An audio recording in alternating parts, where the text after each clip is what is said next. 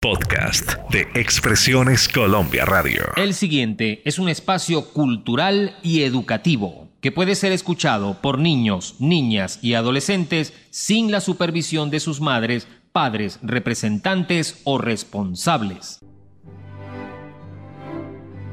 Bienvenidos a Hablemos de, un encuentro con las artes y sus protagonistas. Desde Madrid, para los oyentes de Expresiones Colombia Radio en todo el mundo, les saluda Roberto Pérez. Hoy, en Hablemos de... Son muchas las personas alrededor del mundo que se maravillan cada vez que entran a una sala de cine a disfrutar de los últimos adelantos tecnológicos o simplemente a ver, según sea su criterio, una buena película. Independientemente de que la comercialización de los formatos digitales ha puesto a las grandes estrellas al alcance del hogar, el cine sigue gozando de buena salud, pues las posibilidades que ofrece al espectador no son comparables a la de los artefactos domésticos. Basado en la premisa de que todo tiene un comienzo, es la intención de esta breve investigación acercar al lector al momento en que empezaba a gestarse un movimiento que hoy día está dando frutos incluso a nivel internacional. De allí que les invito a ponerse cómodo, sentarse en su butaca y activar los lentes en tercera dimensión de la imaginación para que hagamos juntos este viaje. Ahora, luces, cámara, acción. El 28 de enero de 1897 ha pasado a la historia de Venezuela por ser el día en que formalmente nace el arte cinematográfico en este país. Pues en esa fecha se mostraron en el Teatro Barat de Maracaibo dos films que se convertirían en la génesis del cine. Muchachos bañándose en la laguna de Maracaibo y un célebre especialista sacando muelas en el Gran Hotel Europa. Estas obras se le atribuyen a los señores Manuel y Guillermo Trujillo Durán. Ya el año anterior, el primitivo vitascopio inventado por el equipo de trabajo de Thomas Alba Edison había hecho su presentación formal en esas tierras maravillas, además de haber pasado por Barquisimeto, Caracas y Valencia, ofreciendo a la vista de todos las películas hechas por sus inventores. A raíz de esta primera experiencia, los pioneros comenzaron a ocuparse en la confección, diseño y adaptación de esta nueva forma de expresión al país. Quizás sean los reportajes que degenerarían en noticieros formales los salones de primaria de los incipientes cineastas.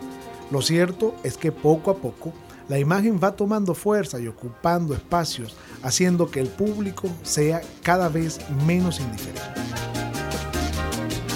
Hacia 1916 se estrena de Enrique Zimmerman el primer largometraje de ficción, La Dama de las Cayenas o Pasión y Muerte de Margarita Gutiérrez, al que sigue un par de años más tarde Don Leandro el Inefable de Lucas Manzano, escrita por Rafael Otazo, película que luego sería llevada al teatro.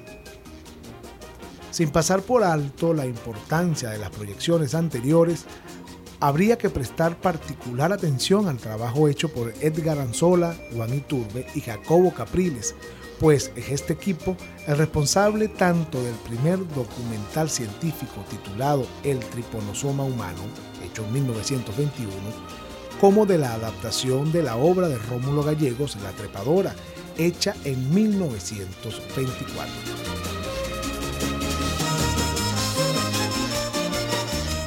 Y para finalizar este primer capítulo de la serie Cómo nos vimos, un recorrido por los primeros 50 años del cine en Venezuela, disfruten de este arreglo del maestro Alberto Naranjo del tema de Balbino García, El Chivo.